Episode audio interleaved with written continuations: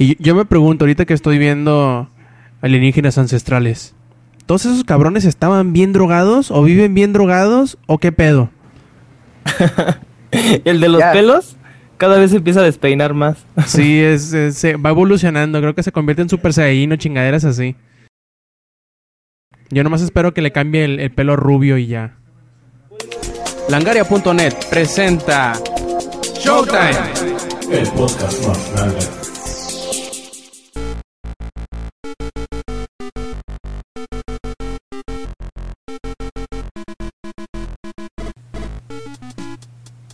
Edición 102 de Showtime Podcast y este quien escuchan es Roberto Sainz o Rob Sainz en Twitter y pues bueno, después de una eh, semana de descanso involuntario en las grabaciones de Showtime, volvemos con el podcast previo al E3 que de seguro va a ser una locura y pues bueno, como siempre aquí tenemos al elenco de todos los podcasts, que bueno, empecemos por el Inge, ¿cómo has estado? ¿Qué has hecho estas últimas dos semanas, Inge? Puta, güey, casi casi subo al Everest. No, este, estas dos semanas me eh, me dediqué más a, ver los juegos que tengo atrasados. Eh, sobre todo eh, estuve aprovechando los Humble Bundles. Saben que pagas un dólar y te dan como 50 juegos. Que no los vas a jugar. Sí, yo creo que no No, no, eh, de, verdad en esta ocasión estoy tratando de recuperar todo el backlog que tengo y, y antes que nada voy a terminar los juegos que, tengo por ahorita y estuve probando otros. Y hasta eso mi computadora todavía rifa un poquito. Los de Telltale estuve checando los eh, de Sammy Max que, que tienen un humor muy eh, ácido, muy, muy, muy chistosón. Y además de esos, también eh, eh, estoy checando el Dear Esther, no sé si lo hayan visto. Más que un juego, ese de Querida Esther, es como una experiencia, como un, como un paisaje donde vas avanzando a través del paisaje. Nada más realmente no tienes interacción con todo el mundo. Es, es este, una modificación del engine de Half-Life 2, de Source. Eh, y está bueno el juego ese, pero como que siento que está medio fumadón, como que pudieron haber hecho una trama un poquito más este, entretenida, más que, fumada y, metafórica. Y pues ahorita ando dándole al Borderlands 2 y al XCOM que tiene sus detalles XCOM para mí. Hay mucha gente que lo ha escuchado decir que es el juego del año y que un pinche juegazazazo. Y yo la verdad tengo mis reservas en ese, en ese aspecto, pero eh, ahorita lo seguimos jugando para ver qué más, qué más podemos este, sacar de él y, terminarlo y precisamente tener ya una opinión completa. Este, pero pues ahora sí ha sido mucho de, de estar revisando y recuperando y hasta el Saints Row, el tercero, que está muy divertido también. Hasta este por ahí le andamos dando nalgadas ahí para ver qué tal sale. Le estás dando cachetadas con el dildo. Con el dick, exactamente. Helicóptero dick, así. Bueno, por ahí también tenemos a Zack y a Eddie que nos quedamos pendientes según si iban a echar un encontronazo con los Rápidos y Furiosos 6 y como que se quedaron con ganas, se quedaron aplaudiendo con las nalgas como reggaetonera en celo. Y pues bueno, déjense ir. Bueno, primero preséntense, ¿cómo han estado, cabrones? Bueno, este, bienvenidos al podcast 102. Este, perdona, yo creo que todos piden una disculpa por no haberle dado su podcast de, este, de cada semana. Pero ahorita sí ya tenemos una buena discusión, bueno, no discusión, un buen debate entre gente que sí razona y no se pone a pelear como fanboys. No siempre. Este, yo, yo regresando por fin, ojalá y no me dé pinche lata eh, Telmex. Este, bueno, acá me dicen que ya me escucho mucho mejor. Ya te escuchas. ¿No? ¿Ya me escucho? ¿Ya, ya me escucho? Ok, ok. Este, no, pues mi computadora murió. Mi Play 3, entre todas mis consolas, agarraron y usaron la fuerza y tiraron mi refresco. Y ahorita me acaban de dar la buena noticia de que sí sobrevivió. Ya, ya salió del coma, nada más que necesitan este la fianza para que la saquen de ahí. Pero de ahí en fuera, este, ya me quitó un este un gran peso de encima esa cosa. Y voy a extrañar la PC de mi hermano porque la verdad está mejor que la mía. Y pues bueno, déjense ir con los Rápidos y Furiosos. ¿Qué les pareció? A ver, Eddie. A mí me gusta. Es, bueno, de las pocas películas que he visto en los últimos meses. Es este, de las, de la mejor que he visto. O sea, el humor. O sea, los personajes ya este, tienen marcado ese humor de cada uno. O sea, cada uno va a decir sus estupideces. Y este, ya sabes, este, o sea, ya los conoces, ¿no? O sea, ya, ya van seis películas, pues ya los conoces y, y pues queda muy bien ese pinche de la roca, pues lo usan como acá, este, pinche Hércules, este, parece gato, como se lanza de un, este, de, un puente al otro así, así, ah, me huevo tantito y se muere el güey, pero no, está, está muy chingón. Y la, el final, el final, todos en el, todos en el cine pegaron el grito que Zack no lo vio porque se fue antes, o sea que no se puede quejar. Y este. De hecho, sí lo vi, ya lo vi. Oh, y no me que puedo no, quejar ah. lo que yo quiera. Pero no lo viste ese momento, o sea que no cuenta. Porque era, era el, el, el hype que, que todavía tenía. A ver, cuenta, ¿por qué no te gusta? Al final sale Thanos, ¿no? Thanos. Ya se pueden decir spoilers, ya pasaron dos semanas, ya ni siquiera está la película. ¿Qué? En carteleras, en carteleras. Fuck, yo no la vi. Así de buena está. oh, que la. Bueno, acá no, bueno, acá sí hay, lo siento, este, defeños y este semichilangos que son bien nacos y que nada más les gusta este, escuchar la pinche película y no, no entender el maldito inglés. Pues acá sí la quitan rápido. Este, a ver tu Zack, ¿por- ¿por qué no te gustó a ti, Zack? ¿Por qué? ¿Por qué? Porque este desde que vi la 3, bueno, es que tan solo ve la 3, desde el principio te quedas con cara de esas son carreras callejeras y no porquerías, porque por ejemplo, en la 3 desde el principio hace una carrera y destruye una casa y hasta el carro se voltea. Dime cuánto se tardaron en hacer una carrera en la 6. Además, hubo carreras, Sí. nada más la- una. Sí hubo. ¿Cuántas? Dime cuántas y te digo cuántas hay en la 3. Mira, a ver, hubo la de los BMW que se los chingaron todos. Ah, ¿Estoy diciendo spoilers? Sí, ¿verdad? Ah, no importa, si son nenas que le adelanten cinco minutos al podcast. Sí, tápense los oídos y hagan la la la la la. Así, esa de los este de los BMW contra los mm, tipo Fórmula 1. Ah, contra el tanque. No me digas que esa no es una persecución. La de Eso es Leti- Modern Warfare. Ah, no lo compares con Call of Duty. ¿Por qué lo están comparando? Parece. Ah. Pero eso sí está bueno. A mí, bueno, es que el humor está eh, está digerible, o sea, está, está chido. Te va a dar ¿Qué? más risa la 3 de todos modos. Fíjate que la 3 fue, yo siento que es como la oveja negra, porque no sale nadie, no sale nadie. No sale Más que Han. más que Han, pero Han, bueno, ahí sí, este, Han, si hubieran puesto punto 1, 2 y, y Tokio, Drift, ahí sí hubiera dicho, ah, no, pues Han, este, es Han es esto y Han lo otro.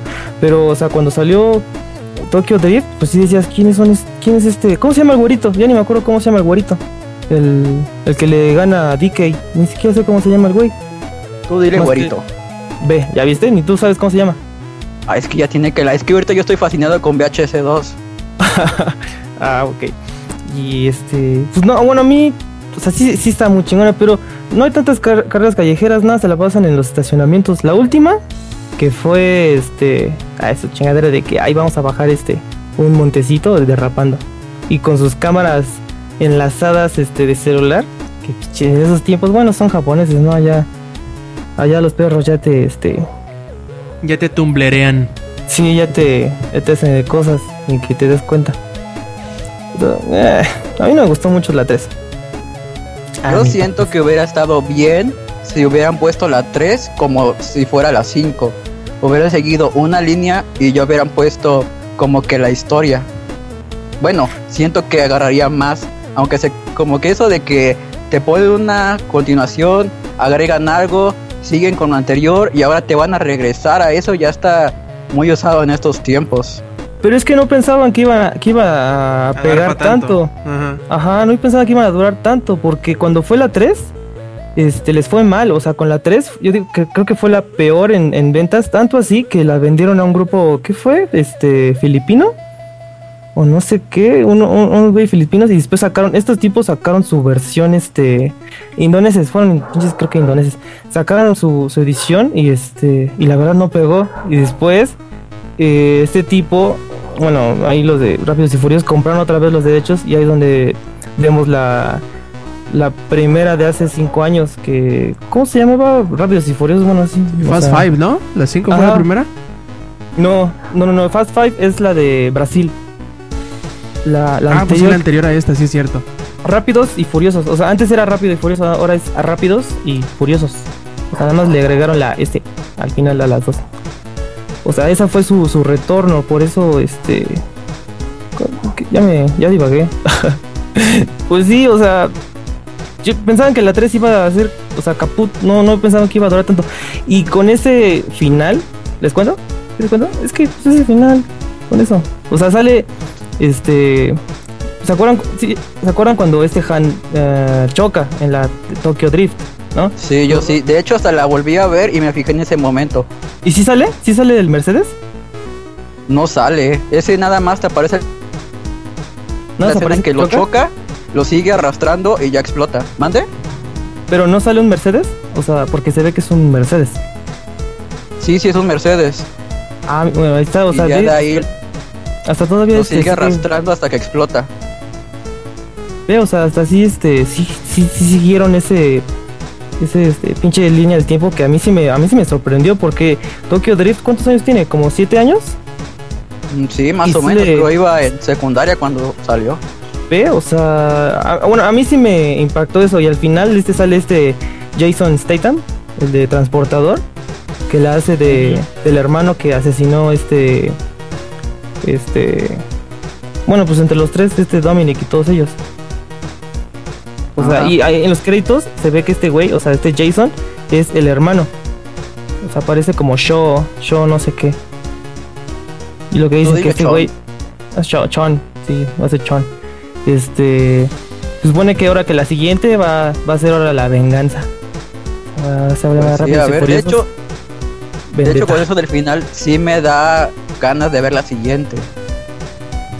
Pues es que ya con raro. todo el, toda la este, popularidad que tiene este Jason, de que es el pinche transportador, va a salir con su A8 a romperle madres a su pinche Challenger. Ojalá, lo quiero ver son carreras y carros. Ay, ay, ah, y sí hubo chichis y nalgas y acá, como dice Rob, así hasta aplaudieron y toda la cosa. No digas que no. Que hasta las pasaron en cámara lenta. Ah, Y eran pues. rusas. Y eran rusas. Ah, cabrón, las rusas tienen esas propiedades. O sea, aparte de. Ah, no, esos son alemanas, te iba a decir. Aparte de poder cargar cuatro tarros en cada brazo y matarte de un madrazo, aparte pueden aplaudir con las quién Wow. Bueno, pero esas son alemanas, ¿no? Pero, bueno, alguna gracia tenían que tener las rusas. Aparte de estar bien buenas. Pero sí, todo lo que dice sí apareció. O sea. sí Pero es que como en Tokyo Drift no. Eso de hacer derrape es más fácil que ir en una carrera de en una línea recta. Ah, pero ahí estás comparando el tipo de este. De. ¿Cómo se llama? De. De carrera.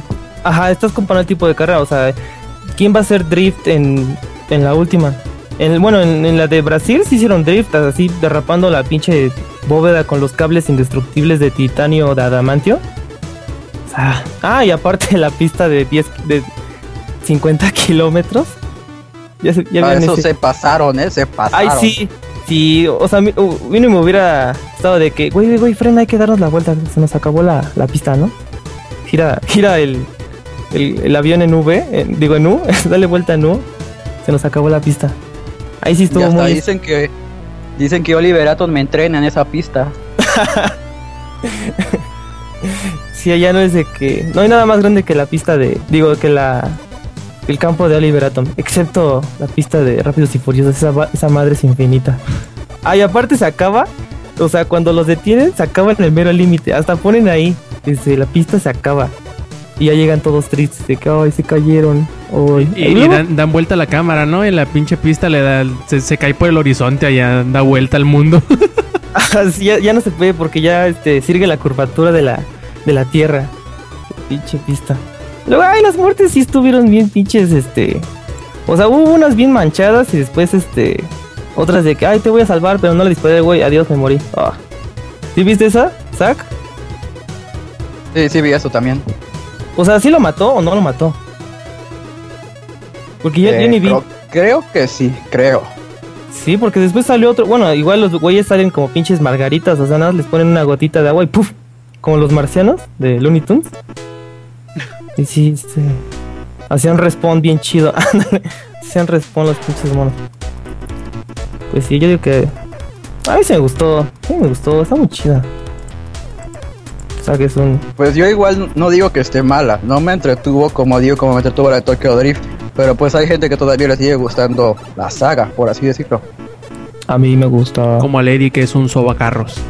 Ah, a mí me gustan los carros. Bueno, este, pasaré yo, ya se mancharon ustedes. A ver tú, ahora qué pasó. no, pues estas semanas estuve Primero que nada, ocupado con Metro Last Light. Ya ve que les hablé un poquito de él en el podcast pasado, pues ya lo terminé y sí, sí me, me, sí me gustó bastante, sí me, sí me flipó mogollón, como dijeran los, los españoles, tío. Y estuvo muy, muy, muy bueno. La verdad, si tienen chance de, de jugarlo o de verlo o de rentarlo, lo que sea, la verdad sí se los recomiendo mucho. Como por ahí les puse en la reseña, yo creo que es el equivalente al Half-Life pero ruso o ucraniano, bueno, creo que ucraniano que son los de 4A Games y está muy muy bueno el juego, así que échenle un ojo si pueden y lean la reseña si quieren más detallitos del, del juego. Y me puse a ver Arrested Development eh, pues como en preámbulo de que se estrenó la semana antepasada la cuarta temporada. Y no, es otra cosa esa pinche serie, es muy estúpida pero muy buena. Ahorita ya estoy casi por terminar la cuarta temporada. Y si tienen Netflix, pues no, no estaría de más que le echen un ojo ahí a Arrested Development. Eh, no se van a arrepentir, tiene un humor bastante em, ñoño, bastante ridículo, pero al menos ahí me entretuvo y me entretiene bastante. Y también no sé si por ahí anda el Inge todavía o si se durmió junto con su plebe. Inge, anda por ahí. Por aquí ando, dígame. Ah, ¿ya viste el, episodio número 9 de Juego de Tronos? Sí, así es, y está. Eh, es, es un episodio que es una obra de arte. No spoiler. Van, van, a empezar a chingarme de todos los pinches, este, cuando escuchen esto, todos los tuiteros van a decir, no mames, ¿cómo pareces princesa Disney y la chingada? no, eh, digo, porque me ha pasado, me ha pasado un par de veces. Bueno, porque te han visto con, con vestido de, de Blancanieves. Ah, sí, no, pero esa parte. no, este, sin spoilear nada, creo que está, estuvo muy bien ejecutado. Creo que este eh, hubo muy poquitos cambios con relación a, eh, lo que es el, libro. Eh, y a final de cuentas, sobre todo para la gente, por ejemplo, yo, yo tenía conocimiento de qué es lo que iba a suceder en el, en el episodio, nada más no, no dije mucho, no platiqué mucho. Y mi esposa, que también es fan de la serie, cuando la vio, no, hombre, fue así como que, ¿Qué? ¡Ay! ¿Cómo puede pasar todo eso? Hasta los videos de las reacciones que has visto y todo eso, siento como que de las series en la actualidad, creo que en mucho tiempo es el capítulo más impactante de, una serie de los últimos años. Y, creo que vale mucho la pena si no lo han visto. Que lo vean es este ahora sí de que ya nada más falta el número 10 que va a estar difícil, pero dicen que va a cerrar con broche de oro, entonces esperemos que así lo haga para este, porque si no, el, el, capítulo número 9 lo va a opacar por completo. ¿Cómo ves? Eh, pues está, va a estar bien difícil, igual que el capítulo 9 de la, de la segunda temporada, con lo del el asedio a las Aguas Negras, la batalla de las Aguas Negras. También estuvo, estuvo muy bueno el décimo, pero el noveno no creo que lo haya podido eh, superar. Y yo creo que en esto también va a estar muy difícil porque el evento en específico del, del, capítulo 9 es uno de los eventos más icónicos de la serie de los libros. Y la verdad que sí está bastante impactante. Yo porque ya sabía que iba a saber, ¿no? Que iba a salir, digo. Este, no, no me causó tan tal impacto, pero estuvo muy muy bien ejecutado, la verdad. Eh, yo creo que sí, salvo salvo la, el final de la temporada. A ver, Eddie, ¿cuál es la temporada donde sale Trinity de Dexter? Ah, ¿cómo que Trinity? ¿El asesino de la Trinidad? ¿Sale en. ¿Tercera o cuarta? Ah, tercera. tercera ah, ok, salvo el, el, final de la tercera, que ese sí, sí me dejó con la, con, con, la piel chinita porque obviamente no sabía qué iba a pasar. Yo creo que ha sido de, de, de los capítulos más cabrones que he visto en la televisión en los últimos años. La verdad sí está muy increíble. Bueno, algunos de mis amigos me han preguntado que si vale la pena verlo, les digo que sí, pero únicamente si has visto todos los demás. Porque aunque gráficamente es bastante impresionante, no, no, no, no se compara a otras películas slasher y gore, ¿no? Pero eh, sí es bastante impactante porque no manejan algo tan gráfico en prácticamente ninguna otra parte de la serie, eh, pero lleva mucha carga emocional, que creo que es lo que lo hace tan tan efectivo. Sobre todo que no lo esperas, que, ah, pinche George Martin eres cabrón, ¿no? Todos le dicen lo mismo. Y me da un chingo de risa porque. Ajá, de repente está viendo acá una fiesta acá bien tranquila y de repente, ¡oh, hijo de su pinche madre! Todos vamos a chingar. Sí, este, sí, es el maestro de la sorpresa.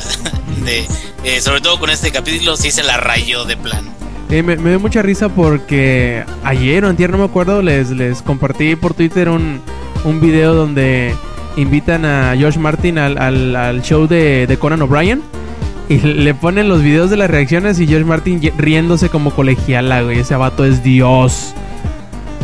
Sí, lo logré, malditos en su cara. Sí, es un desgraciado. Se alimenta de las de las lágrimas de tristeza. Y yo lo haría también. Yo lo decía, la verdad. Como, como dijera Pelé Sonar antes de nacimiento, yo lo haría. Yo también. Yo nada más rápido quiero dar una mini reseña de VHS 2 que ah, sí, cierto, elige, este, la película nada más son, este, pues ya sabe más o menos de qué se supone que una persona entra a una casa y encuentra varias cintas. En la película va a haber cuatro historias. Fácil y rápido se los pongo así. La primera está aburrida, la segunda ya está más decente, la tercera está buenísima y la cuarta está buena también. Y este, pues ahora sí que si alguien quiere verla que me mande un tweet porque ahorita está medio difícil encontrarla, porque de hecho no la encontré yo, sino de que cuando me metí a Get Glue para ver este si ya estaba lo del sticker, vi que una chava puso de que era de México y que todavía no estaba y ya tenía una respuesta y chequé y era el enlace para ver la película. Yo así de, oh yeah. Y pues ahí la tengo por si alguien la quiere. Pero eh, el efecto se ve magnificado si todavía tenías el parche en el ojo. ¿Lo tenías? No, ya no lo tengo. Fuck. Hubiera estado increíble que lo hubieras visto con tu parche en el ojo. Más o menos. Y es, de hecho la vi en la madrugada. Todavía mejor. ¿Y no, no, no tenías tu pañal ahí listo? De hecho, no ha dormido, acá. De hecho, más apenas y dormí. Es que no es que me haya asustado, sino de que la tercera te quedas como con un mindfuck. Porque es que, no sé, me gustó un montón ese, esa historia. Y pues ahora súmale que tengo insomnio. Mm, fíjate que en ese caso, por ejemplo, de la VHS, la primera, a mí me gustó el concepto de que son varios directores que arreglan cada una de esas historias o cada una de esas cintas.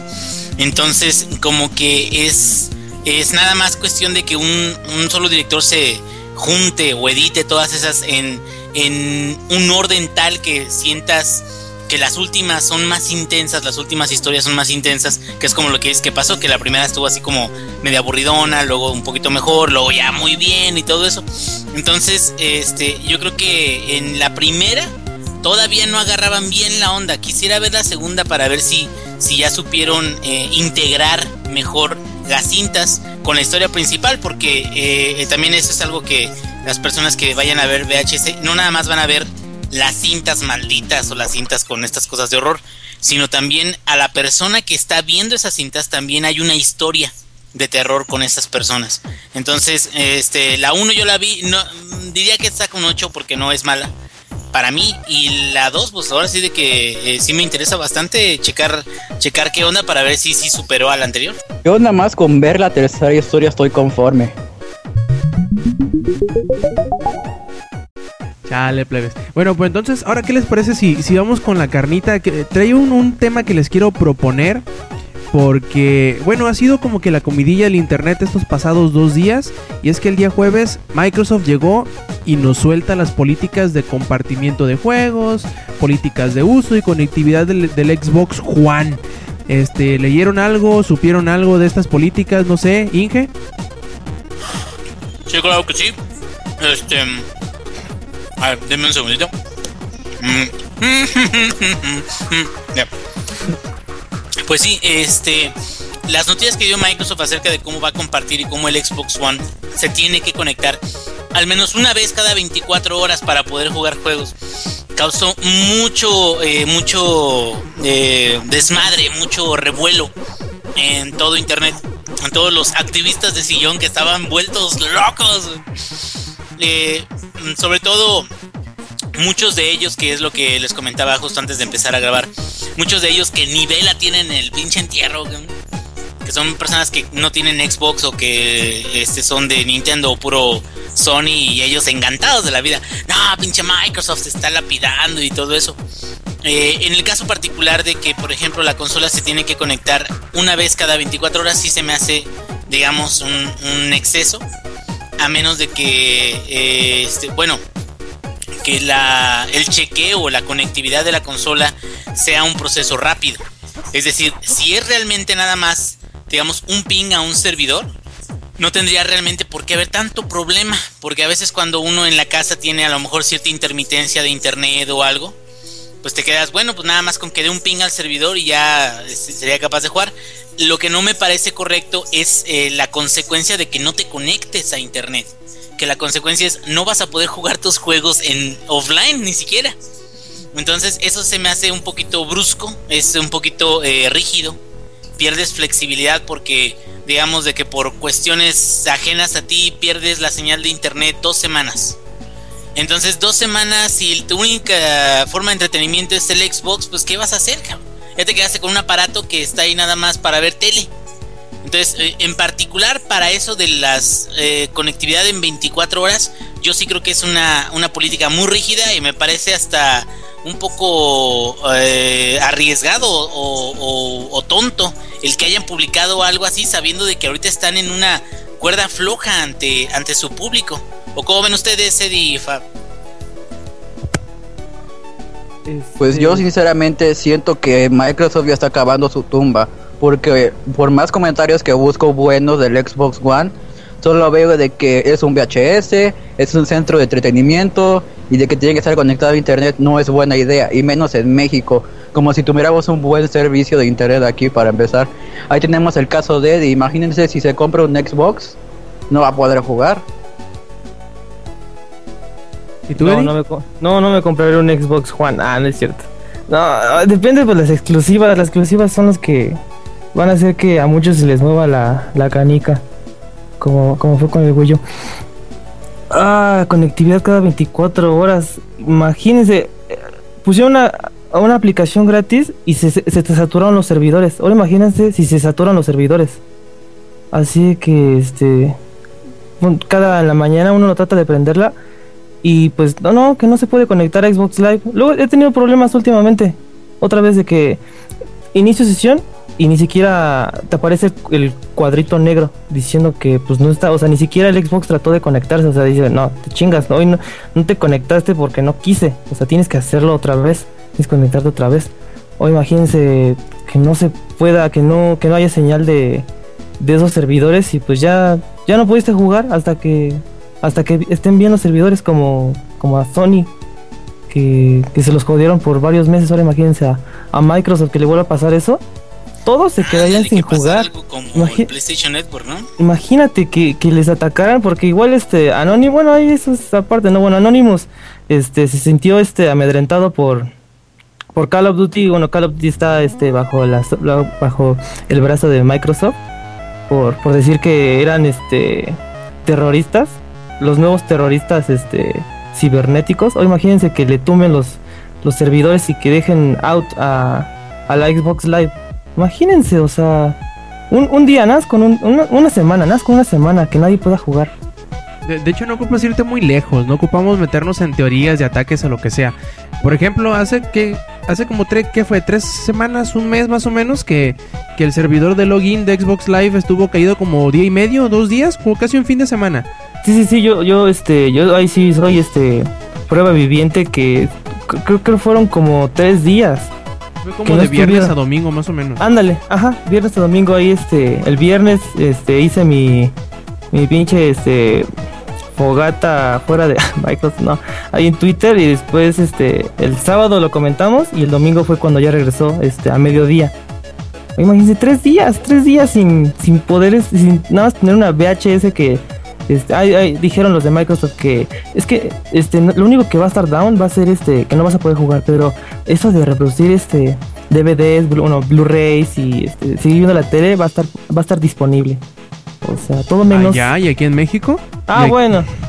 Sí, o sea, sí, esa es un comentario que decía que, o sea, Microsoft es una consola, pero para Estados Unidos y no para no para su otro público que no tiene esos esos servicios que tanto que tanto presumen. No, y aún así en Estados Unidos también hay zonas que no tienen muy buena conexión. Es es este, digo, ciudades relativamente medianas, grandes no tienen ningún problema, pero hay algunas que, que sufren muchísimo con servicios grandes como ATT y todo eso. Pero es, es el punto, o sea, yo creo sí es una, una decisión muy rígida, muy, muy hasta yo podría calificarla de tonta porque eh, haces que la persona que te haya comprado una consola que cuesta miles de pesos en el caso de, Estados Unidos cientos de dólares eh, que dependa de ti para poder este, disfrutar del aparato que se acaba de comprar entonces siento que eh, es muchísimo más probable de que suceda un siniestro, un problema, eh, como el que comenta Rob, de que se va el servidor o ya no hay conectividad con el servidor y, y listo. Y no nos vayamos ahora sí que tan lejos tampoco. Si Microsoft mantiene sus servidores arriba y todo eso, pero por alguna razón los servidores DNS fallan, ya también ahí se, chinga todo, porque en lo que se actualizan los servidores DNS, en lo que remandan a ellos, porque se supone que tienen copias y todo eso, pero eh, yo trabajo, por ejemplo, para Dell y hubo un par de, ocasiones en las que las copias y el DNS y todo eso, por ejemplo, GoDaddy, se nos cayeron un par de páginas con servicios y era hasta increíble como una, una, una eh, empresa tan grande puede fallar y que en este caso me refiero a que ni siquiera tiene que ser Microsoft el que falle, sino que puede ser alguna otra parte dentro de, de todos los, todas las variables que hay aquí que falle y que ya deje a muchísima gente sin jugar, por lo tanto sí creo que es una opción muy tonta, ¿no? Sí, y ahora hay que movernos un poquito para no, no quedarnos estrictamente en lo de las 24 horas de la conexión para estar validando tu librería en internet. También, por ejemplo, eh, se revelaron otras cositas, ¿no? Como el licenciamiento de los juegos. Dice, se manejará de la siguiente forma. Podrás acceder a toda tu librería de juegos desde cualquier Xbox One, siempre y cuando estés conectado a Xbox Live con tu cuenta en una sola consola a la vez. Si te encuentras, por ejemplo, en la casa de algún familiar o amigo, podrás jugar todos tus títulos licenciados en tu cuenta ahí directamente. Si en tu casa, por ejemplo, hay varias consolas, podrás compartir la librería hasta con un máximo de 10 familiares, sin ningún tipo de restricción. Y si te encuentras dentro de tu hogar, podrás compartir tus juegos con cualquier persona, desde amigos, familiares, invitados y conocidos, siempre y cuando estén utilizando tu consola. Eh, también en teoría será posible revender los juegos a tiendas para obtener algo de crédito en la misma tienda, mientras que Microsoft no, obtendrá ningún tipo de ganancias de estas transacciones en parte de tiendas o por parte de publishers o de los mismos consumidores. Eh, también para los que se preocupaban por la presta de juegos, tú podrás prestar tu licencia a cualquiera de tus amigos que tengas en tu lista, que sean parte de tu lista de amigos por más de 30 días. O sea, hace que ya lo hayas tenido mucho tiempo, ¿no? Esto para evitar que se lo prestes a cualquier desconocido. Y que se lo podrás prestar una única vez. Eh, esta función podrá ser deshabilitada por los editores o los publishers. Y ellos tendrán el poder de ponerla a disponibilidad. Eh, ya sea que, que, puedan revocar la licencia o la posibilidad de prestarlo. ¿Qué, qué les parecen estas restricciones o estas medidas? ¿Sac? Pues da igual, yo presto me prestan un juego una vez y ya nunca regresa. Pues sí. ¿Qué clase de amigos tienes? Eso fue queja, güey, para los conocidos del SAC. Sí, eh, aguas, aguas, eh. En uno de estos días SAC se va a meter a su casa, les va a romper todas las pinches telas que tienen y va a recuperar sus juegos, eh. Aguas, este SAC es un delincuente. Yo sí los pido a la semana, ¿no? Sabes que tú tienes un juego mío, dámelo. Pero los que me han prestado, creo y tengo como cinco que nunca devolví. Y es que, pues, si no me los piden, yo no los devuelvo. Entonces, al revés, aguas con el pinche sac, es un bandido, ¿eh? Es un bandido, el cabrón. A mí se me hace interesante esta, esta mecánica porque yo creo que el, el más grande problema de Microsoft es su necedad de querer seguir usando discos. Ese es el mayor problema de, de, las políticas estas porque la gente se está quejando es, ay, es que si yo compro un disco debería de poder hacer con él lo que quiera. Pues quiten los pinches discos y ya, ¿no? Yo pensé sí, que iban a evolucionar a este flash, a, a, drive, bueno, a memorias, ¿no? Como, o sea, que no, agarras la memoria e instalas, es que, no sé. Lo que pasa es que la nube viene, eh, ya, ya es una estructura ya utilizada, ya com, comprobada y muchísimo más barata que eso. Eh, algo que yo, yo llegué a platicar con unos compañeros fue que eh, cómo es posible de que para computadora, para PC, eh, haya tantos descuentos tan pronto, porque también los estrenos salen todos a 60 dólares, como los, los discos este, en Estados Unidos. Pero a final de cuentas, después de unos meses, tú puedes ver en PC alguna oferta donde tiene, no sé, 32% de descuento o hasta 40%, un título casi de estreno. Y en, y en, los discos no, en los discos pasa eh, el tiempo, los meses, hasta años y los discos cuestan exactamente lo mismo en las tiendas de como GameStop, este, Game Rush, todos esos, esos tipos de tiendas. Entonces la nube como tal, pues como no tiene costos de distribución más que el puro tráfico de internet, pues realmente es muchísimo más barato que contratar camiones para que los distribuyan, que este, ahora sí de que los retailers tienen que llevarse su pedazo de, ganancia, porque si no, pues para qué chingar los venden, si no, no van a tener ganancia y cosas así. Entonces, eh, sí creo que deberían de haberse brincado a la nube de una vez, ¿no, Rob? Yo creo que ese fue el problema, que se quedaron como que medio chile, ¿no? Dijeron, ah, no, no, como que no queremos ya, ya juegos físicos, pero uy, es que si no tenemos juegos físicos, pues, ¿dónde chingados vamos a poner las consolas para venderlas? Eh, o sea, es una. Es como que una dicotomía, ¿no? Que, que, tuvo Microsoft y que la está teniendo, porque ni, ni muy, muy, ni, ni tan, tan están ahorita en, en ese. Como que como que están en, el medio del terreno y no saben para dónde irse y qué, están, y qué le está pasando por esa indecisión, pues que se los están chingando al menos en opinión pública, ¿no? Sony ahorita se está manteniendo muy inteligente, no ha dicho nada, no ha dicho ni sí ni no ni todo lo contrario, pero de menos está eh, como que al no explicar nada hasta que tengan todo claro, les dan a ellos mismos, se dan como que eh, tiempo para pensar las cosas bien.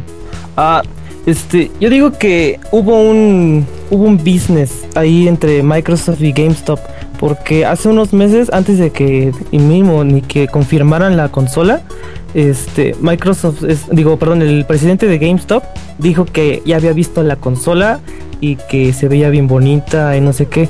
O sea, yo creo que ah, pudo haber un business ahí, o sea, diciéndole, "No, pues haz tu consola todavía con discos para que nosotros te vendamos tus discos todavía." O sea, tus juegos porque si hicieran la Xbox este One sin discos pues ya nada más venderían la, la consola ya ya nada de juegos. O sea ya ya ni siquiera se plantarían ahí enfrente de las de las tiendas pues, a, ver qué hay y aún así, yo creo que las tiendas, eh, su gran negocio ahorita que, muchos no, no, lo ven así, y que son las personas que, que, se quejan de que, ay, no, bueno, son los primeros que se quejaron cuando dijeron, no se van a poder prestar los discos, ay, ya casi ardía Troya. Yo creo estas personas, este, digo, no se dan cuenta de que las tiendas, los retailers, GameStop y todos estos, tipos de tiendas, con las reventas obtienen una ganancia neta eh, que no reparten con nadie. Cuando venden un juego nuevo, ellos eh, reparten esa ganancia entre el distribuidor, bueno, Microsoft y todo eso, ellos recompran el juego por un cierto precio, es como una inversión para ellos y lo vuelven a vender un poco más caro y la diferencia de esa venta, esa venta de un juego usado, es una ganancia neta para ellos, realmente no la reparten con nadie, ni con el developer, ni con el publisher, ni con nadie. Entonces el problema ahí es de que estas tiendas te tratan de vender el juego usado más que los juegos eh, nuevos hasta te dicen, no es exactamente lo mismo. Y es más, si está rayado, hasta yo te lo limpio. Pero ellos tratan de hacer eso por encima de los juegos nuevos. Y eso es algo que es un problema de la industria, que es lo que viene a traer toda la controversia de las políticas de uso de segunda mano. En Blockbuster, este, me metí al Blockbuster y dije, no, pues hace como 10 años que no entro en Blockbuster. Me meto y luego, luego a la izquierda todos los juegos usados yo creo que este, los juegos todos superaban de 10 a 1 a, los juegos nuevos. Así, o sea, era, eran, eran filas y filas y filas de juegos nuevos. Hasta me quedé, ¿qué? ¿No hay juegos nuevos? Yo sí, ¿qué pedo? O sea, ¿dónde están los juegos nuevos? Y nomás ahí estaban varios, ni nada más había como 5 de Xbox, Play 3 y Wii U. Bueno, Wii U nada más dos, ¿no? Pero, o sea, superaban cabroncísimamente. Ya, yo, eh, yo le tiro todo. superan cabroncísimamente, este, los, juegos usados a los nuevos. Ahí sí, ya este se mancharon, o sea, ya no, ya no venden juegos este, nuevos, ya son puros viejos. Y hasta eso carísimos. Ahí me encontré un bayoneta 2 a creo que a 500 pesos. Y todo madreado, o sea, no, luego las condiciones que los venden, sí con cara de decirles, oigan, no mamen, o sea, ¿Ya vieron la pinche caja? O sea, casi. Ah, hasta había unos con plumón diciendo, mira, es este juego. Aunque sé que ya no trae este carátula, pero mira, es este juego. Yo sí, no manches. Y luego los venden como a 300 pesos. Así, mal plan. Yo creo que ah, es bien difícil esto porque somos bien llorones. Digo somos, aunque yo en realidad no, no me importe un carajo esta política. Yo si me, si me fuera a comprar, que no lo voy a hacer, si me fuera a comprar un Xbox One, la verdad, este es pedo mío si yo me compro un juego y si no se puede prestar, pues ni modo, ¿no? Que al fin y al cabo. Pues te atienes a las políticas, güey, ni modo. Sí, exactamente. Lo vas a comprar para jugar. Sí, y siempre he dicho yo y, he defendido, ¿no? El videojuego es un pasatiempo. Claro, de, de ninguna forma, en ningún momento, en ningún sentido, representa ningún tipo de, de necesidad básica para ninguna persona. Así, ah, por más eh, apegado que sea yo a los videojuegos, por más que me gusten y eso, por más que hable de ellos, yo sé que es una cosa lujosa. No, no veo por qué la gente lo quiera a veces poner como un bien necesario, un bien este, como el agua, ¿no? Un derecho, por decirlo de alguna forma. Es un entretenimiento, no se mamen. Eh, y, y hay que ver la forma en cómo se está planteando las cosas. No, está culero, la verdad sí está gacho. En que te lo pongan de alguna forma tan restringida. Pero, por ejemplo, yo digo que ese es el gran problema, como les decía ahorita, el disco. El disco es el problema porque la gente te- mm, tiene muy metida en la, en la cabeza la idea de, del juego como un bien tangible. Cuando en realidad casi siempre No. lo, que se han lo que se ha venido manejando es que es una licencia de reproducción. Igual que las películas. No por eso cuando tú pones una pinche película de cualquier cosa puedes vender. ¿no? te dice no la puedes reproducir en una en ninguna parte no la puedes copiar no la puedes prestar bueno prestar sí no pero vienen varias restricciones así es la primera chingada cosa que te ponen en la pantalla cuando pones cualquier película ¿por qué? Porque es una-.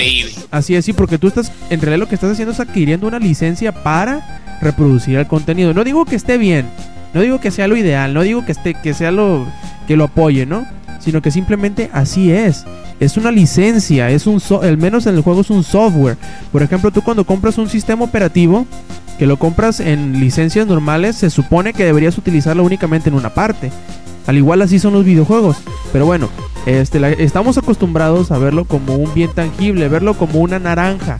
Tú compras una naranja y tú haces lo que quieras con esa naranja. Te la puedes comer, la naranja, o se la puedes revender a otra persona, la naranja, después de haberla tenido. Pero si esa naranja te la comes, ya no se la puedes revender a otra persona, ¿o sí? Procesada. Pues sí, pero ya sería otra cosa, no sería la naranja. Estamos, no, igual es la licencia, se supone que ya tienen, es, en eso fue muy inteligente Microsoft. Es decir, vamos a enlazar todas las licencias a la cuenta. Tú lo pones en tu cuenta y nomás lo puedes utilizar en esa cuenta. Y si otra persona más, pues ahí verás cómo tú le haces, ¿no? Sino que se lo compren. Y de hecho, eh, al Steam, Steam. Sí, eh, es lo que iba a poner yo. La, la gente está bien contenta con Steam y en Steam tienen esas mismas restricciones. La única diferencia que tiene es lo de, no sé, no sé hasta cuánto se eleve, ¿no? El que puedas poner tu misma cuenta de Steam en varios equipos. No sé cuántos sean.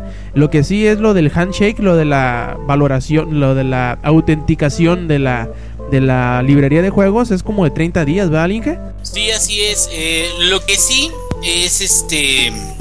eh, ahora sí que con, con esta política de que vas a poder prestar tus juegos, eh, que es mm, de hecho la parte bonita, se podría decir, de este comunicado que dio Microsoft, yo creo que no es tan bonito como, como suena. Porque muy a pesar de que puedas prestar tus juegos, seguramente va a tener restricciones este tipo de préstamo. Eh, por un ejemplo, les pongo bien claro.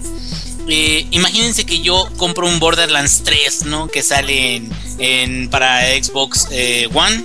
Y compro el Borderlands 3 y yo le puedo prestar la licencia a mi, a mi primo que está chingue chingue. Ándale, préstame la pinche licencia. Entonces yo le presto la licencia, pero seguramente yo no voy a poder usar mi licencia y luego que él use la que yo le acabo de prestar porque se supone que es la misma para poder jugar en multijugador. Obvio. Entonces, cosas de ese tipo son, son cosas que, que realmente no suenan tan bien, porque en realidad nada más vas a poder prestar juegos o cosas que sean jugador sencillo o juegos que nada más estén utilizando en un solo Xbox y no en los dos al mismo tiempo podría ser. Entonces, este tipo de restricciones ya son detalles más, eh, eh, este, ahora sí, más eh, a fondo, pero eh, hacen que suene más feo esta parte bonita que fue del comunicado. Y la verdad, yo creo que sí, eh, como están entrando apenas, no saben ni qué pedo. Y pues ahora sí de que también la gente tiene que educarse a que no tiene nada de malo de que tengas tu cuenta y a tu cuenta vinculada a las licencias, que es como ha estado trabajando no nada más Steam, sino Origin y eh, Direct Download y otros tipos de servicios, ¿no? Y, ¿sabes qué es lo, mejor? Al menos a mí lo que se me hace más eh, hasta cierto punto reconfortante en este tipo de cosas es que el las licencias que compremos se van a ir entre comillas directo al publisher, directo al desarrollador, que es a quien debería irse, ¿no?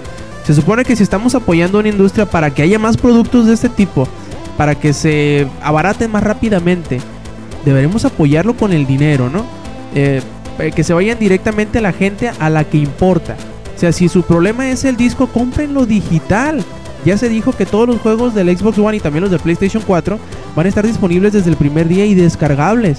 Eh, su puto problema es que se sea el chingado disco, compren la licencia directamente en línea, descárguenlo y déjense de mamadas. Sí, y cuando yo he escuchado gente que dice, ay, pero entonces sí, ya, que todo sea digital y que este eh, cierren las, los negocios de GameStop y, y de Blockbuster y todo eso y, y, que corran a todos y gente se quede sin empleo y me quedo, güey, espérate. Lo que pasa es que todas estas empresas y todas estas tiendas que están usando ese tipo de distribución y ese tipo de comercialización es una comercialización obsoleta están aprovechándose de un hoyo de dentro ahí de, las licencias y todo eso para ellos sacar un provecho y un bien económico, pero si no se adaptan a los nuevos tipos de distribución y a los nuevos tipos de, comercialización de esos mismos productos, pues ahora sí de que no tienen la culpa el, el, el usuario final. O el usuario final no debe de sentirse mal porque quiebren esas empresas porque ya no hay juegos revendidos. Y al final de cuentas es un mal que nosotros mismos creamos, así que nos aguantamos, ¿no? Y como les dije, como yo comenté mucho en Twitter, son tres palabras las que sencillamente tienen la solución. A ver, ¿no te está gustando la política que está poniendo Microsoft? De que no puedas comprar juegos, de la restricción de, la conectividad eh, una vez al día y cosas así. Son tres palabras, cabrón. No lo compres. Y ya, tan fácil como eso. Hasta bueno, lo que no comen les hace daño. Así es. Ya hay que dejarnos de intenseadas. ¿Qué les parece si pasamos alguna nota? A ver, tú, Inge, alguna nota que traigas por ahí. Pues que está a punto de salir una nueva versión de Neverwinter Nights, la cual estoy muy, muy dudoso de, de ella. La de en línea, ¿no? Que se llama Neverwinter nada más. Sí, exactamente. Eh, hace muchos años, hace mucho tiempo, cuando ustedes eran más jóvenes que yo, eh, y yo más joven también. Lo seguimos siendo, Inge. bueno, todavía sigue siendo. Es para que no se escuche tan feo. Eh, este salió un, un, juego que fue la evolución, digamos, de, de, un isométrico viejísimo, pero muy bueno, llamado Baldur's Gate. La evolución fue Neverwinter Nights. Esto es de Bioware y de Atari que se juntaron para hacer este juego que estuvo fue una, una revolución en, en RPG en 3D. Este, muy muy bueno estuvo. Yo estuve como fan de ese juego como unos tres años porque salieron también expansiones y este después de mucho tiempo de estar ahora sí de que oculto olvidado incluso eh, después de su fracaso en, Neverwinter Nights 2 que ese fue digamos un fracaso porque lo desarrolló Obsidian. No sé si recuerdan que Obsidian es este la empresa que también llegó a desarrollar Fallout New Vegas y también este cómo se llama el Caballeros de la Vieja República 2, el de The Sith Lords, que son, eh, integran muchas cosas nuevos, nuevas a estos cuates de Obsidian, pero también dejan los juegos con muchos bugs, este, eh, los, las historias no son tan, eh, el, tan emocionantes como, como pueden hacer los otros, otros desarrolladores. Y sin embargo, este, después de que Obsidian hace Neverwinter Nights 2 y no tiene mucho éxito como el original, eh, dejan este concepto, lo dejan eh, eh, por, por este, ahora sí digamos, guardado ahí, a ver hasta qué horas. Y entonces, eh, cuando viene una empresa que se llama Cryptic y viene a utilizar la licencia de Neverwinter como un multiplayer masivo en línea. Yo la verdad he estado viendo los gráficos y los gráficos no se ven demasiado viejos, pero no se ven nuevos tampoco. Eh, me gustan algunos efectos que he visto así de, de, hechizos, algo que a mucha gente le va a gustar, sobre todo a los nerdos que, que seguramente ahorita ya tienen 40 años, a los nerdos que jugaban eh, RPG de, de papel, como yo, que mucha gente ahorita estará escuchando y dirá, ¿qué es eso de, de, juegos de rol basados en papel? Esa, esa mamada que es.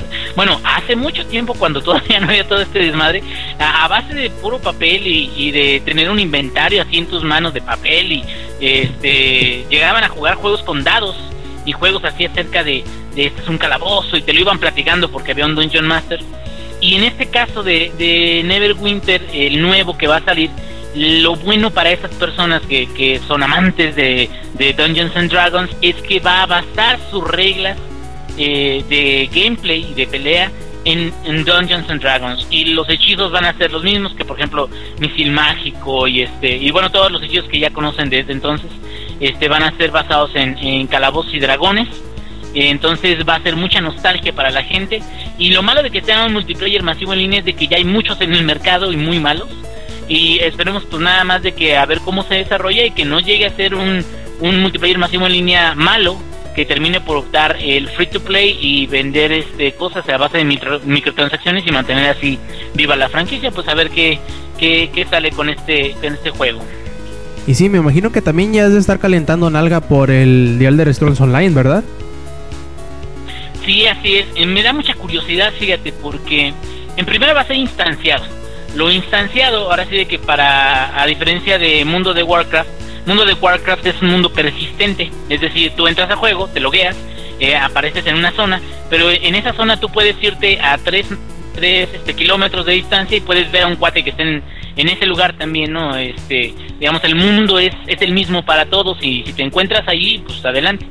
Y en los mundos instanciados, no, en los mundos instanciados te metes a, es un clic a una puerta, un clic a una zona y este tu máquina carga esa zona y esa zona es independiente, es decir, no vas a encontrar otros jugadores en ese lugar y eso como que sí le quita un poquito el appeal de, o el gusto de, del multiplayer masivo en línea pero pues a mí me gusta mucho lo que es el conocimiento el lore de, de Elder Scrolls dicen que la historia va a estar muy buena dicen que los gráficos eh, son en primera persona o también este en, tercera persona como es lo clásico de los multiplayers masivos y pues más que nada ver cómo lo manejan. Ahora, sí que yo con los multiplayer masivos siento que todos están en desventaja ante WoW, no porque WoW sea perfecto, sino porque tiene muchos años en el mercado. Y hay unos que cuando no encuentran una forma de, de atraer a la gente, tratan de copiar lo que ya existe en otros lados y a lo mejor ahí es su falla, ¿no? Así es, y bueno, Eddie, ¿tú qué nos traes? Rumores, rumores calientes. Bueno, no esos calientes, ¿no? Este, de los juegos que supone que se filtraron de, de Microsoft, que entre ellos destaca este Banjo Kazooie 4 y Mirror's, Mirror's Edge 2, que ya es obviamente un este un anuncio un anuncio ya este muy esperado, ¿no? Bueno, que lo van a anunciar, ya ya ya, ya o sea, ya ya se debe, o sea, este o sea, muchos decían que, ah, es que no, Mirror's no, no, no se va a poder porque tuvo muchas bajas ventas. Pero es que tuvo muchas bajas ventas porque cuando salió Mirror's, Mirror's Edge 2 en el 2009 fue cuando empezaron a subir de precio los juegos.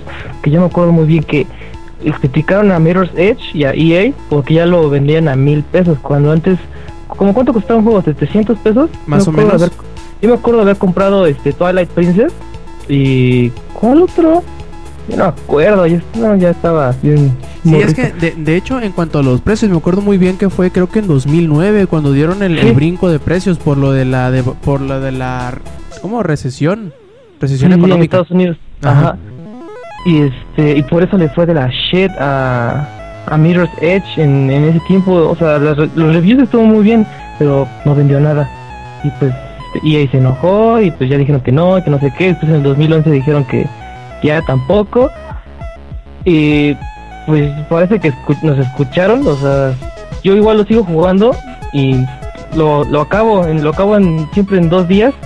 Me encanta, pinche juego me encanta. Hoy ya no lo tengo, antes lo tenía, otra vez. Este, pues sí, o sea, me gustaba mu- demasiado. Ya, ya, este, pues ya, este, pues ya, o sea, Microsoft ya acaba de adueñarse otra vez de los dominios web de, de Mirror's Edge 2 y Mirror's Edge 3. Ya, ahora sí que, por si las dudas, ya, ya igual lo, lo compraron. Y DICE dijo que iban a, a develar una pequeña sorpresa, aparte de Battlefield 4. Bueno, es lo único que hace, ¿no? Puro Battlefield. esos Muy- mucha sorpresa, ¿no? ya viéndolo anunciado. Sí, yo, yo, yo le decía a este. más perros. ah, ya no, no va a haber perros. Que. Yo creo que está ya bien cantado, ¿no? Porque también ya hubo dos filtraciones por ahí de Amazon de qué, de Alemania y de Italia. Italia. Y lo de la página de ayuda que ya apareció también. Yo creo que es casi seguro, como que es demasiado, demasiadas metidas de pata por, por demasiada gente como para que no sea algo como que muy seguro, ¿no? Yo creo que a final de cuentas nos van a decir que sí, que va a ser para consolas de nueva generación. Ojalá, la verdad que ya hace falta. Yo también lo jugué, me gustó mucho. Me quedé atorado en una parte, pero me gustó lo que jugué, lo que disfruté, me gustó. ¿Cómo que te quedas atorado? Sí, me, me, me queda. Te voy a decir exactamente en qué pedazo. A ver, dime. me Hay un pedazo en donde vas bajando. Ya creo que es como en las, las últimas dos misiones. Es la misión donde tienes que snipear a un güey en una. En una camioneta. Ah, sí, sí, sí. Y tienes que escapar del edificio en donde estás. Y tienes que bajar como tres pisos por, por escaleras y te, se, se te salen un chingo de enemigos. En ese pedazo Ajá. es. Ah, tienes que salir por la puerta principal acá bien, madafaca, yo me lo chingué, adiós. Así, literal, tienes que salir por la puerta principal. Ándale, esa, esa misión es precisamente. No pude con ella, chingada madre. Me frustré Sí. bien cabrón. Y está, está, igual el nivel de dificultad, si lo pones el más difícil, no te ayuda para nada, porque la ayuda ahí en Mirror's Edge es de que las tuberías o las puertas se resaltan en color rojo.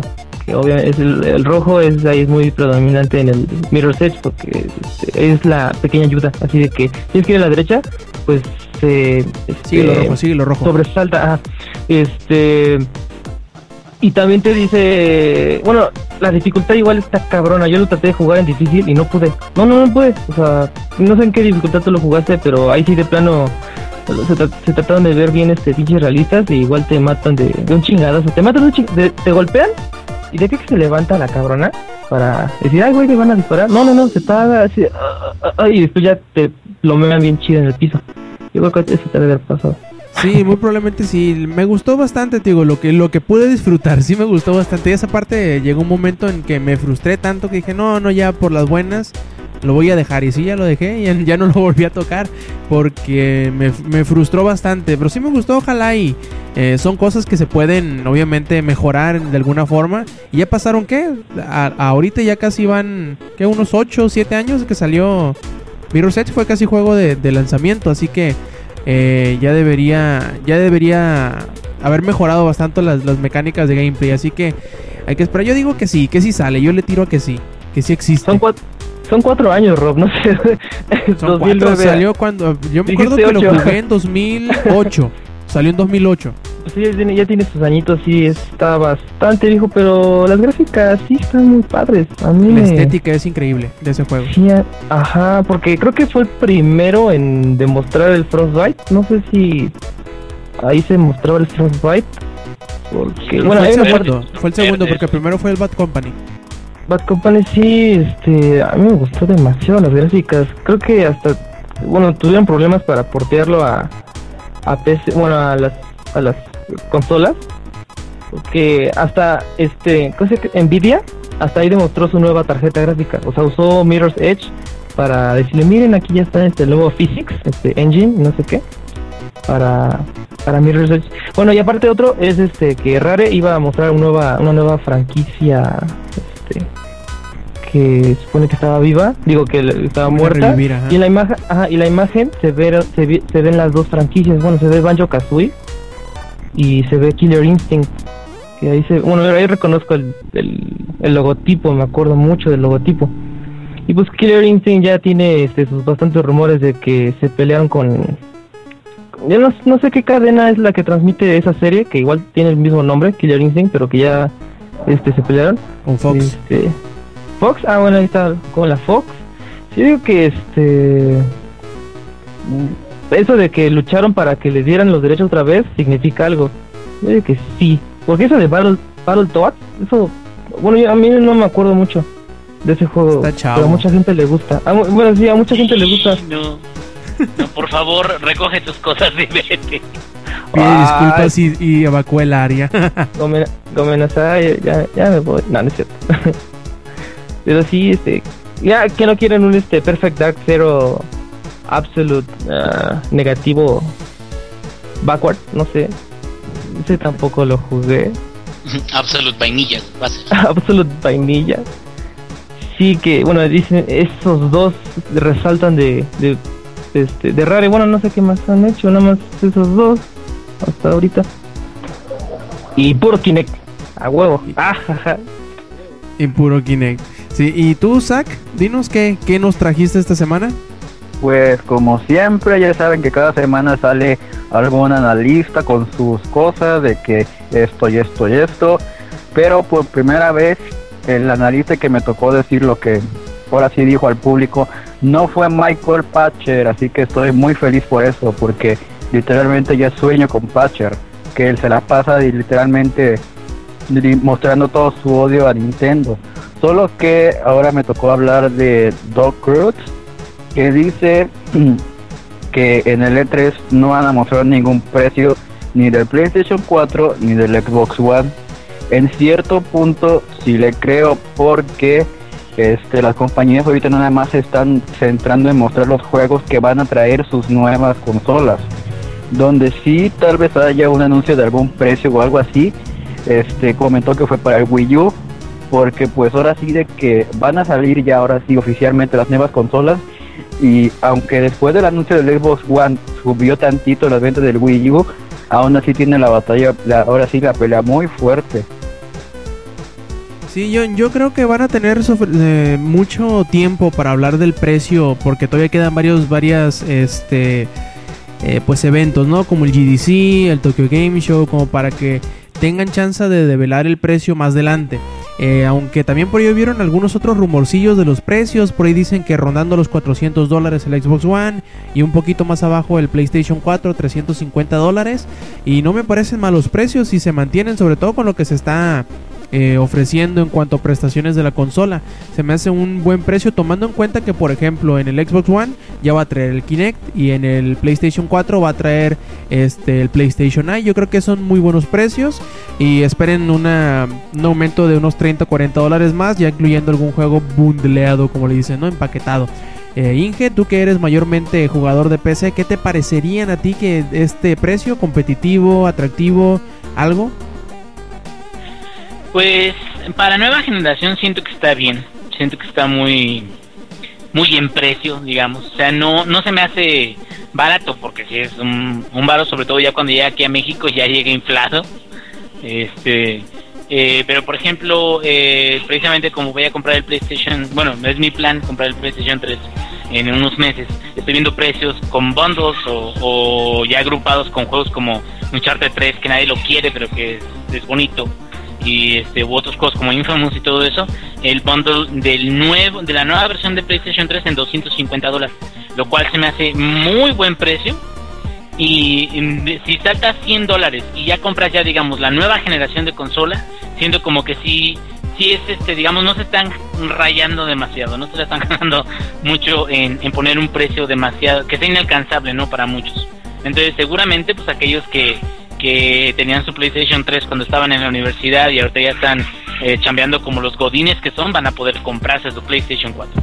Asalariados de mierda. este. digo, Eddie, ¿qué te parecen los precios? A esos precios, pues le estarían tirando a, la Wii U. Porque la Wii U está en 349 dólares con lo que está ofreciendo y le van a tirar más a la Wii U diciéndole que, ay, Wii U, bájale de precio. O sea, o sea estás, ofreciendo mejor, peores gráficas y peor este poder a, a, esta consola que está teniendo, este que tiene más, mejores cosas que tú y está al mismo precio. O sea, bájale de huevos. O sea, ahí, en primero le van a tirar la Wii U. Pero esos precios estarían muy bien. Bueno, ahí Sony obviamente ya no va a cometer el mismo el mismo error de este dejarlas caer a 600 dólares. A los ¿cuánto, cuánto llegó en México? Como 14.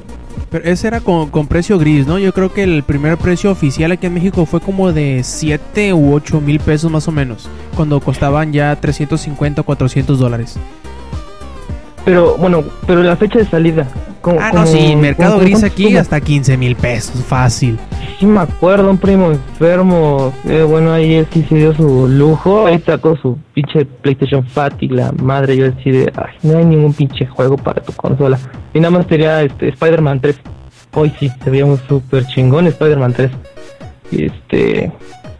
Sí, con los precios sí, este, sí estaría muy padre. A mí. Mm, pero igual no me compraría, no me la compraría porque Gran Turismo 6 va a salir para... Ah, eso fue mi, mi, mi no de la PlayStation 4, porque yo pensé, o sea, yo, yo, tenía asegurado que iba a salir eh, Gran Turismo 6 para la para la, para PlayStation 4, pero como dijeron que no, pues, uh, pues a mí ya, me quitaron mis ganas de comprarme una PlayStation 4. No, no dudes que vayan a darle un plazo de un año así de, de, exclusividad al Play 3 y luego brinque al 4. Estoy segurísimo que va a pasar. Ah, sí.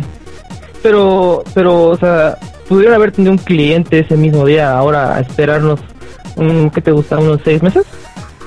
o casi un año yo creo, de que, digan de que ah, ahora la versión de PlayStation 4 nos va a traer todo el DLC y gráficas mejoradas y este versión este V-Spec 2.0. No, a, ver, Eddie, a ver, espérame. Pongamos, pongamos el, el, ejemplo bien. Pongamos el ejemplo contigo. A ver, tú, Eddie, ahorita tienes un PlayStation 3. Sale Gran Turismo 6, lo compras. 8 meses después, 10 meses después, el próximo E3, te dicen, bueno, pues vendimos bien el, Gran Turismo 6 en el Play 3. Pero ¿qué les parece si lo ponemos en el Play 4 a precio rebajado con todo el DLC? ¿Qué haces?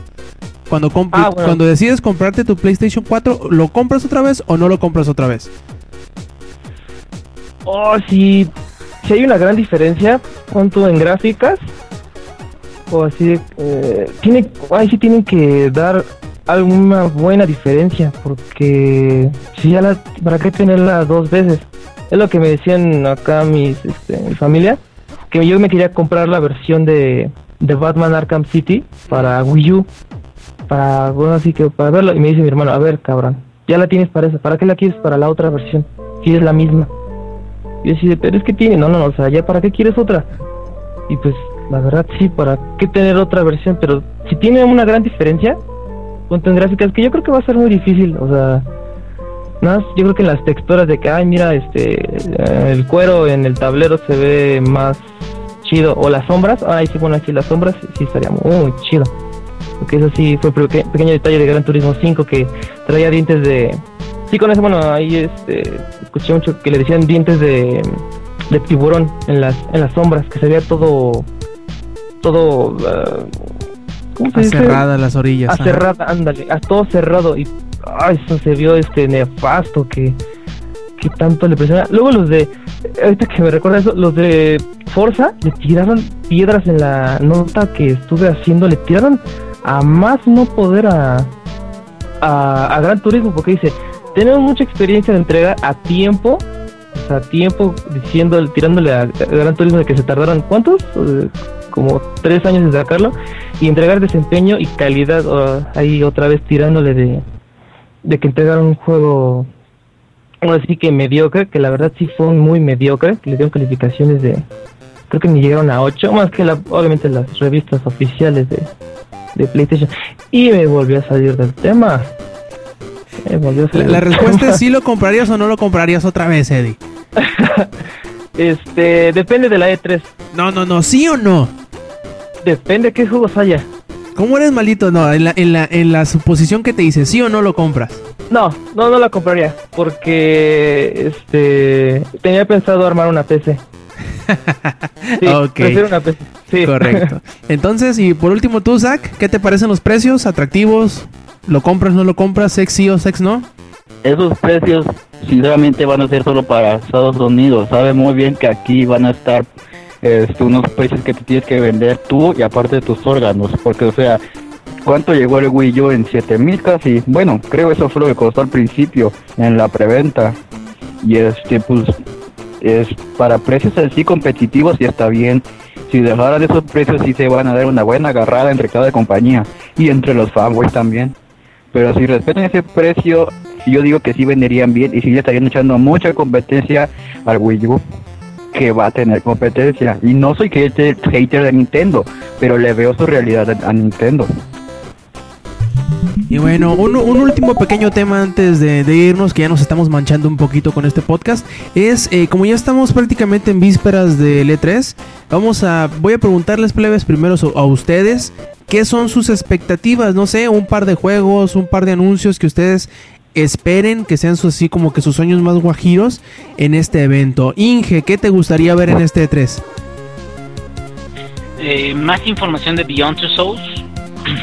Quisiera ver este que realmente no, no sea nada más, digamos, un, un este un random de Heavy Rain que, que viene siendo así un juego muy importante para PlayStation 3 que Beyond Two realmente muestre un poquito más y más para que nos interesemos más y, y, si realmente es el juego que debe de ser. Y este, pues fuera de eso realmente no, no tengo ahorita ningún, ningún tipo de, de título o franquicia más que a lo mejor llegaran a anunciar este un super ultra mega teaser de Fallout. eso sería como que el acabo de mundial para mí. Este Fallout o hasta el Half-Life 3, güey, que ese sería un sueño demasiado posible. Entonces, este, Half-Life 3 siempre, si me preguntas, siempre va a estar para todos los eventos, a ver si lo confirman.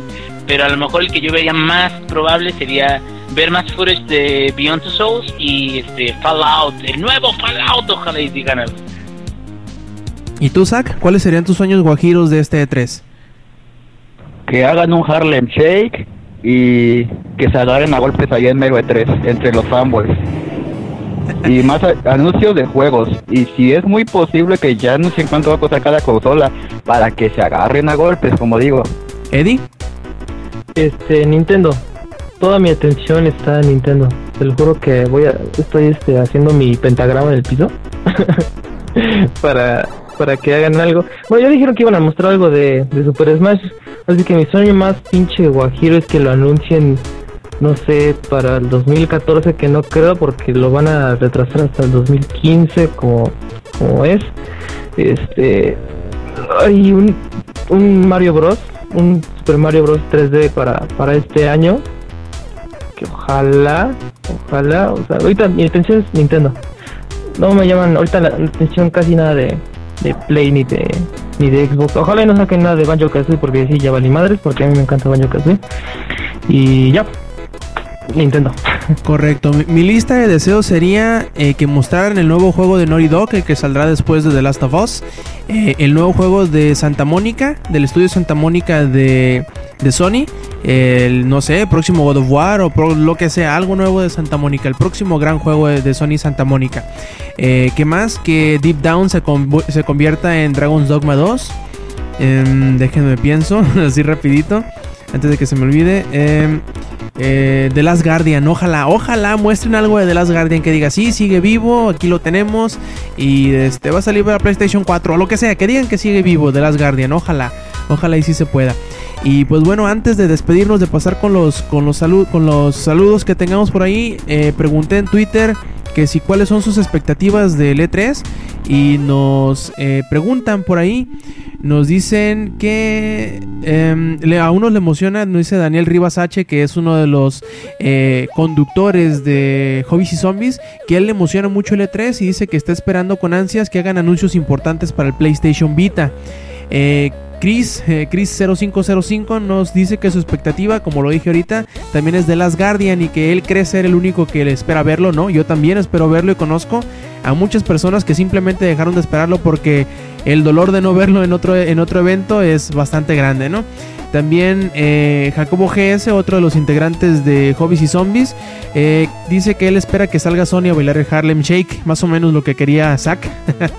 Eh, y pues bueno, ahora sí, chavos, pasemos a los saludos. Inge, ¿algún saludo que tengas por ahí? Un saludo a toda la gente que nos está escuchando, en particular a Jax Metal Max, un compañero que siempre me está diciendo que soy bien gordo, pero ahorita me está apoyando ya que estoy bajándole un poquito la lonja, no mucho, pero ahí vamos. Y también a Jack Albert, que fue su compañero hace poquito. Muchas felicidades, canijo, y gracias por escucharme en todos mis podcasts. Entonces, gracias. Zack, Este, un saludo a todos los que nos escuchan y ya saben que si alguien quiere ver la de VHS, pues nada más que me manden un tweet diciendo, negro, quiero ver la película y ya les digo cómo hacerlo. De hecho, ahorita ya está mi primer cliente, ya se la mandé a, este ingenierillo. ¿y tú, Eddie? Este, a todos mis amigos que siguen escuchando el podcast, que chido que lo siguen escuchando, o si no los obligo, malditos. Ah, también tenía un saludo de hace casi 15 días que no se lo pude mandar. Era este Raúl, le mando un beso tronado. Y que me dijo que le hablara con una voz muy, muy sexy acá, la de Barry White. Sí, la modoro. Y también ese David, que este hace rato platiqué con él. Igual saludos, a ver si hace rato jugamos, cuando me escuches. Ya, ya jugado. Pero igual saludos a todos. Perfecto, por acá nos piden saludos, nos dice uno o lea uno que le mandemos saludos, muchos saludos cabrón. Y que opinemos de las políticas de Microsoft con la Xbox One, así que eso ya lo hicimos. Y que si creemos que los publishers tienen algo que ver, lo más seguro, lo más seguro es que sí tengan algo que ver los publishers. También por ahí guion bajo Gabo 3G nos dice que nos manda saludos a los de la panza redonda, dice, perdón, dice, quise decir los de la mesa redonda que participan en el Showtime. Así que pues nos manda saludos eh, Gabo, Gabo 3G y te mandamos saludos nosotros a su vez. También por ahí se Puga, uno de los integrantes, eh, pues digamos, bastante eh, a la larga de, de, Langaria dice que se le hace él que la política de un mes de los juegos prestados no ayuda mucho, dice, sobre todo si va a haber juegos como Fallout o The Elder Scrolls, que un mes no es suficiente. Tiene razón, tiene razón. Y bueno, ya para cerrar esta edición 102 de Showtime Podcast, eh, primero que nada agradecerles que nos hayan escuchado. Y también que escuchen a los otros podcasts que forman parte de langaria.net, que son el podcast beta que sale los lunes y Comics Army que sale los miércoles. Además, les recordamos que nos visiten en langaria.net y que nos sigan en las redes sociales. Por ejemplo, los que aquí escucharon estuvo el ingenierillo en Twitter, que es arroba ingenierillo, a Edistavio, a Sacarinero, bueno, triple guion bajo Sacarinero. Y también que sigan a Langaria en las redes sociales que sería eh, arroba langaria y facebook.com diagonal langaria. Recuerden visitar la página y también pues seguirme a mí si gustan, Rob Sainz. Y de parte del Inge, de parte de Eddie, de parte de Zach. Eh, esto fue Showtime Podcast 102. Stay Metal.